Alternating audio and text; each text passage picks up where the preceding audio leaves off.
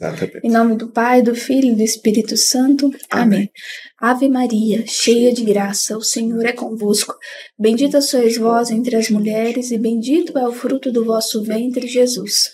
Santa Maria, Mãe de Deus, rogai por nós, pecadores, agora e na hora da nossa morte. Amém. Nossa Senhora da Saúde, rogai por nós. Em nome do Pai, do Filho e do Espírito Santo. Amém. E continuamos rezando por todos aqueles que nos pedem oração, principalmente aqueles da nossa família, locos mariológicos, que estão com Covid. Exatamente. E São vários. Hoje nós queremos apresentar para vocês a história da festa hoje memória obrigatória, mas nem sempre foi assim. Então queremos apresentar para vocês a história da festa do Imaculado Coração de Maria. Exatamente. Nós na segunda e terça-feira passada falamos sobre o que São João Eudes vai conseguir e de alguma forma uh, construir como como um sistema mariológico à volta do coração de Maria, mais ou menos, mais ou menos, é isto que se conhece. Era uma vez São João Eudes, santo, desde 1926, começou com a festa do coração imaculado de Maria e a festa espalhou-se. Uhum. Praticamente é isto. Hoje nós vamos aprender que não é assim. É muito mais profundo do que isso. Então, a primeira coisa a dizer é que a história da festa do Imaculado Coração de Maria é uma festa atribulada. Porquê que é uma festa atribulada? Porque a Sagrada Congregação para os Ritos, portanto a Santa Sé que estabelece as festas litúrgicas, inicialmente não queria esta festa. então, desde o tempo dos padres da Igreja, e nós vimos isso quando aconteceu a consagração Imaculado Coração de Maria, desde o tempo dos padres da Igreja já se falava de Coração de Maria. Sim. Santo Agostinho, São Leão Magno, Maria concebeu primeiro no seu coração e depois no seu Santo ventre. Irineu. Exatamente. Então, na Idade Média, o coração de Maria começa a ganhar uma especial, uh, uma especial devoção. Até aqui não é, não é complicado lá chegar, mas quando se chega a São João Eudes, começa ele a fazer esta passagem da devoção privada para a liturgia, quando ele foi beatificado, no 1900, na uh, bula de beatificação, foi dito, e nós citamos: São João Eudes coroou a sua obra digna em favor da Igreja quando, de um amor singular aos Santíssimos Corações de Jesus e de Maria, foi o primeiro a conceber, não sem inspiração divina, a ideia de lhes prestar culto litúrgico. Portanto, São João Eudes é o iniciador do culto litúrgico. Porque vocês reparem que uma devoção pode nascer, florescer e morrer. Todos os atos de devoção são e devem ser espelho da vida litúrgica, espelho dos mistérios celebrados de Cristo. Ora, na realidade, São João Eudes vai celebrar, juntamente com a sua congrega com a congregação que ele fundou, vai celebrar a festa litúrgica do coração de Maria. Ainda não é do Sacratíssimo Coração de Maria, nem do Santíssimo Coração de Maria, uhum. mas simplesmente do Imaculado Coração. Exato, isso, isso, isso, isso. Simplesmente o coração de Maria. 1643. 20 anos depois, 20 anos depois, também vai celebrar a festa do coração de Jesus. Mas Desta vez vamos ficar apenas com o coração de Maria, que precede o coração de Jesus e, de facto, historicamente, precede o coração de Jesus. E, de, celebrando em 1643, na sua congregação, a festa do coração de Maria, em 1648, então, o bispo autoriza a que fosse celebrado onde? Na Diocese. E vai dizer a São João Eudes, o bispo de Autun, vai dizer a São João Eudes: olha, compõe o texto da missa e o texto do ofício. Do ofício é da nossa atual liturgia das horas. Da missa, nós já sabemos. Uhum. a antífona de entrada, a oração coleta, quais os textos bíblicos, um, a oração sobre as oblatas, a oração depois da comunhão.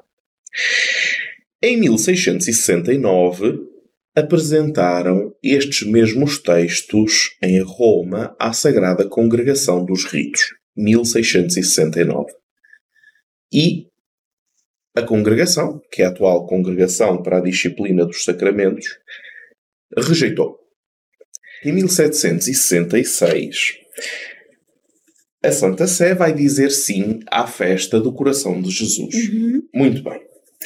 Pio VII, em 1805, vai assinar um decreto da Sagrada Congregação dos Ritos em que ele vai dizer que quem quiser celebrar novo nome da festa de Coração de Maria, o Puríssimo Coração de Maria, quem solicitar à congregação, à Sagrada Congregação dos Ritos, a celebração do Puríssimo Coração de Maria, pode celebrá-lo, mas os textos litúrgicos são aqueles de Nossa Senhora das Neves, 5 de agosto, que atualmente é a dedicação da Basílica de Santa Maria Maior. Ou seja, se vocês quiserem rezar a festa do Puríssimo Coração de Maria, ok. Contudo, as orações da missa, a liturgia, é a mesma de Nossa Senhora das Neves, não é uma liturgia própria. Exatamente. Portanto, ainda não é aquela liturgia de São João. Eles. Gente, esses papas Pio, eles são bem marianos, né? E graças Já a Deus. viu? Pio Pio VII, depois o Pio Pio IX, Depois o Pio XII. Isso, isso, isso. isso. Ao dia que aparecer um outro Papa Pio, Oh, oh. a gente já fica Quem sabe o próximo. atento. Muito bem. Então, desta forma, o que é que acontece? Não disseram que não à festa e foi um boom. Porquê? Porque as confrarias e congregações religiosas dedicadas ao coração de Maria eram bastantes e em 1830 nós temos as, as aparições de Nossa Senhora, vulgo da Medalha Milagrosa em Rodobac, em Paris, em 1830, a Santa Catarina Laboré. Daí para a frente foi um boom de interesse pelo coração de Maria. Por isso é que Pio IX, novamente um Pio, em 1855, vai aprovar não a festa, mas vai recuperar os textos escritos por São João Eudes, 200 anos antes, para construir a missa e o ofício da festa. Desse momento para a frente, todos aqueles que pedissem à Santa Sé a faculdade de poder celebrar esta festa podem no fazer, mas já com a inovação mariológica de São João Eudes. Lembrando que nós estamos, né? Isso acontece em 1855 com o Papa Pio IX. E um ano antes nós tínhamos a proclamação do dogma da Imaculada Conceição. Exatamente. Ou seja, era um momento assim Era um momento. muito mariano. Era um momento. E melhor ainda, depois dele permitir isto, vai acontecer o movimento à volta da consagração ao Imaculado. Imaculado Coração de Maria. Então, Coração de Maria, Puríssimo Coração de Maria. Então, Imaculado Imaculado. Coração de Maria não é de Fátima. Não, é antes. Não é assim. Fátima não é o dono daquele, Ah, é. daquele movimento. Era uma vez Fátima, nasceu Imaculado Coração e consagração Imaculado Coração. É Vocês sabem que depois os, os, os extremistas, os da teoria da conspiração, que o mundo não foi consagrado, Imaculado Coração, etc. É engraçado que. Engraçado não, né? Interessante que quando nós. Depois de termos falado tanto da questão da teologia das aparições, dos, do método de discernimento e tudo, então quando a gente olha para Fátima e vê essa questão do Imaculado Coração, então agora nós já estamos percebendo que o contexto social e religioso da época Sim.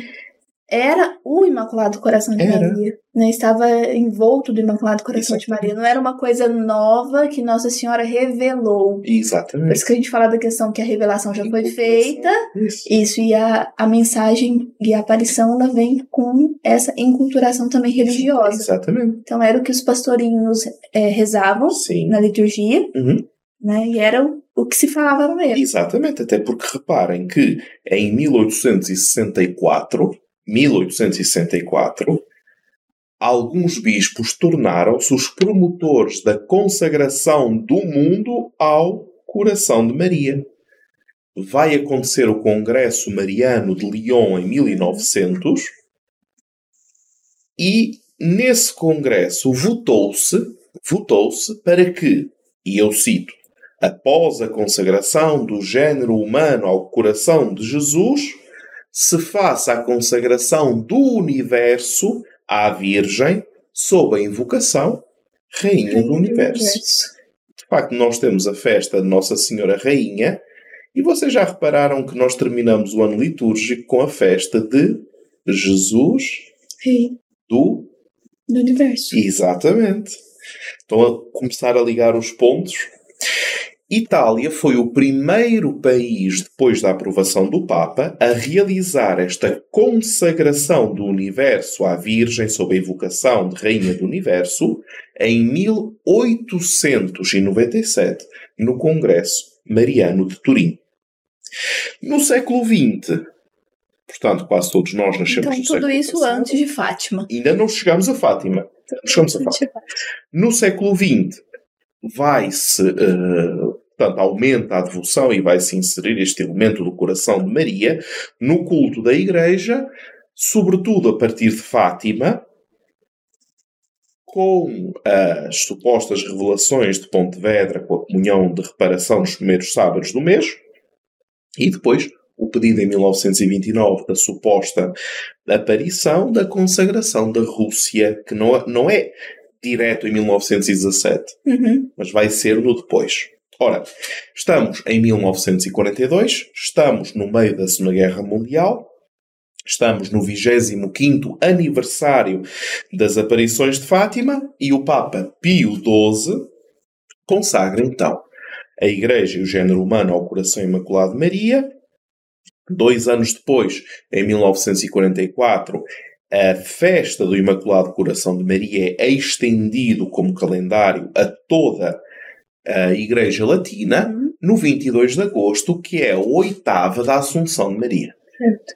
Então, o Imaculado Coração de Maria era celebrado no dia que hoje nós celebramos Nossa Senhora Rainha. Exatamente. Ora, dá-se o Concílio Vaticano II, dá-se uma revisão de todo o calendário litúrgico e lembraram-se que, bem, o Imaculado Coração de Maria deve celebrar depois do coração de Jesus, como é hoje. Uhum. Entretanto, São João Paulo II é Papa e era memória facultativa.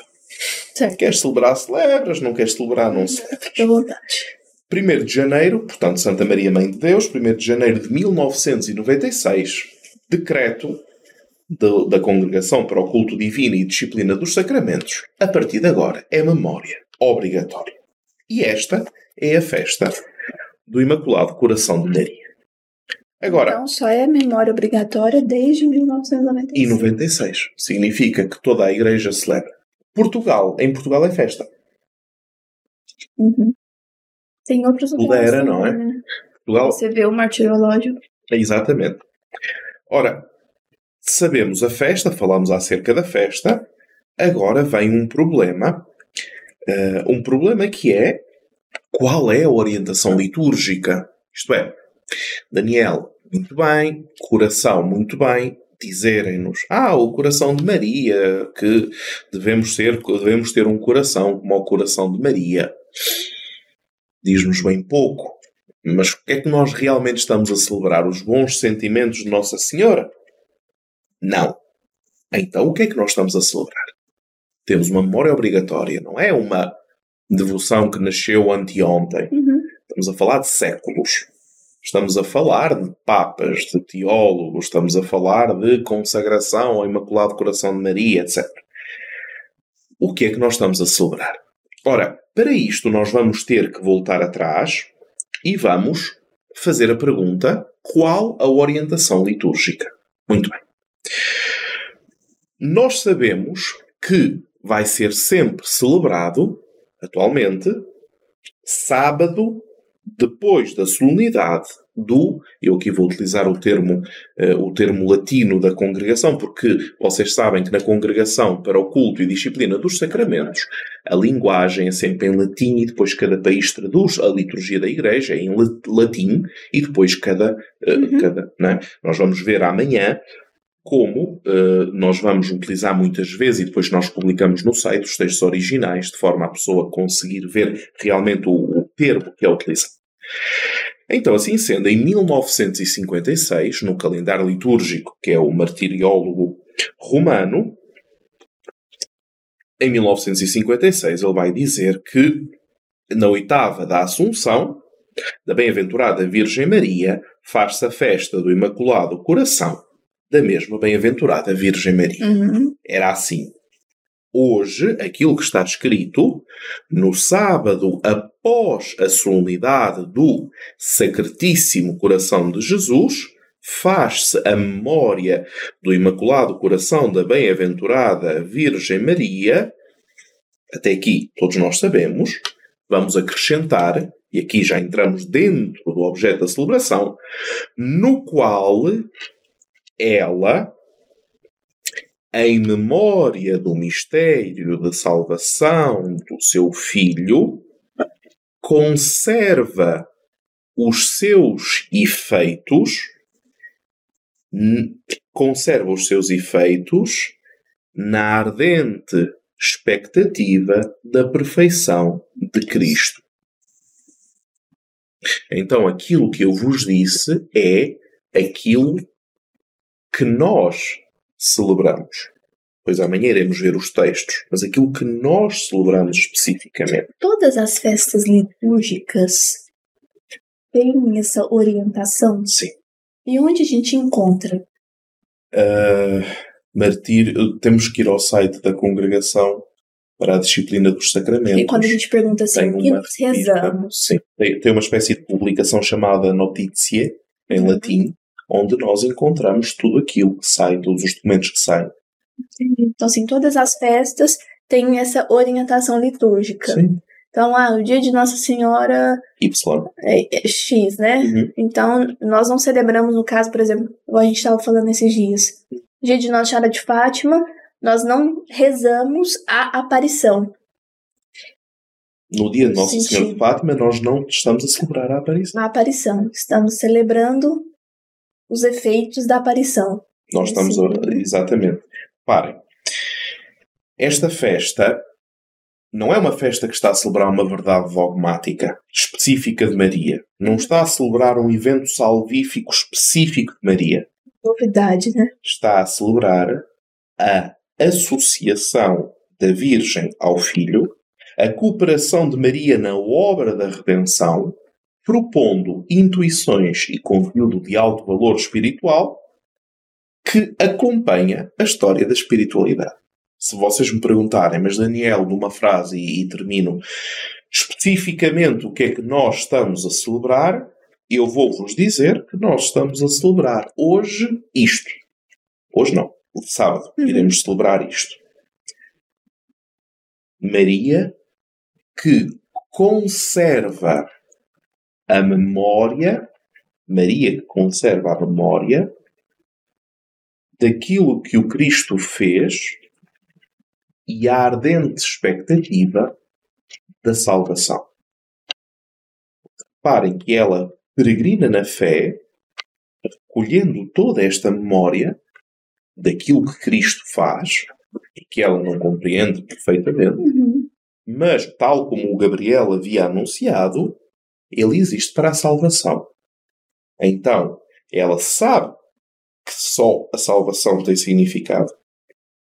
E ela o que faz é conservar a memória. Então, essa frase, vamos chamar assim, essa é, é bula. Nós podemos falar Não é bula. Não é, não é bula. Não, chama-se martiriológio. Certo. Então, esse martiriológio, é, quando nós, por exemplo, eu até escrevi aqui que você falou, né? Maria que conserva a memória daquilo que o Cristo fez e a ardente expectativa da salvação. Isso é traduzido na celebração, É traduzido, nas orações da celebração. como iremos ver amanhã. Isso. Eu li hoje cedo, né, a celebração do Imaculado Coração, e o que se reza realmente é isso. Se reza. E nós vamos ver texto por texto o que é que nós estamos a rezar e o que é que nós não estamos a rezar. Porque o problema é que nós muitas vezes acrescentamos significado, não por carência, por defeito, do significado que já lá está expresso. Não vale a pena apenas abrir as leituras e dizer alguma coisa sobre Maria. Estas festas existem e demoram séculos a ser maturadas, de forma a que possamos entrar dentro do mistério da fé. Não são invenções da algibeira para propagar e incendiar uma determinada devoção a Maria. Mas como a Mariologia praticamente desapareceu do cenário, o que acontece é que depois tudo serve. Mas quando falamos Nossa Senhora, o tudo serve não serve. Estamos a falar de coisas sérias. Não estamos aqui a brincar. São séculos. Não é Talvez sim, talvez não, facultativo. Alguns têm devoção ao Imaculado Coração. Então a Santa Sé até condescende, uhum. condescende, que até eventualmente para aqueles muito devotos possam celebrar. Não é isto.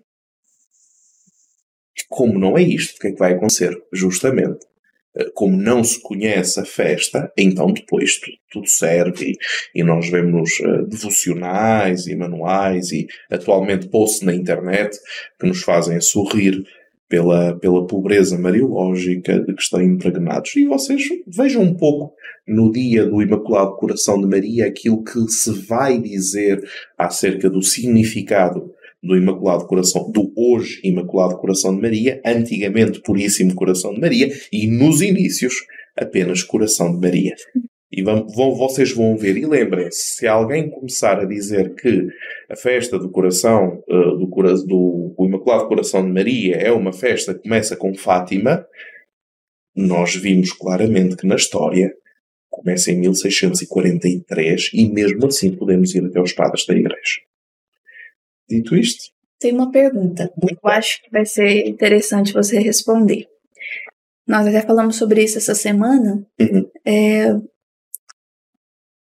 seu José Euclides pergunta assim: o que significa para o cristão a devoção ao Imaculado Coração de Maria? Isso a gente já explicou né, ao longo dessa, dessa semana, mas ele está aqui. Nossa Senhora relata: e o meu coração e o meu imaculado coração triunfará. O que, o que significa esse triunfo? Triunfo. Primeiro, vamos pegar na primeira fase esta devoção ao Imaculado Coração de Maria. Vamos lhe tirar a palavra devoção. Certo. Porquê? Porque hoje a palavra devoção aparece como alguma coisa completamente exterior, opcional, digamos assim. Tiramos para fora a palavra devoção, estamos perante de uma memória obrigatória, de um texto litúrgico, e vou reformular a pergunta, Sr. Euclides, e vamos colocar desta forma. Dentro do mistério cristão, o que é que significa o Imaculado Coração de Maria? E nós vimos hoje alguma coisa e amanhã vamos então ver o texto litúrgico com todo o objeto litúrgico, o que é que realmente celebra, palavra por palavra, portanto deixamos isso para amanhã. Vamos voltar ao triunfo do Imaculado Coração de Maria.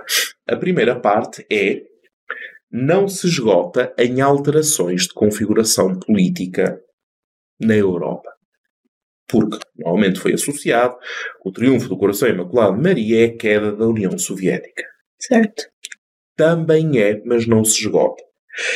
Dentro especificamente do mistério cristão, do Depositum Fidei, se quisermos,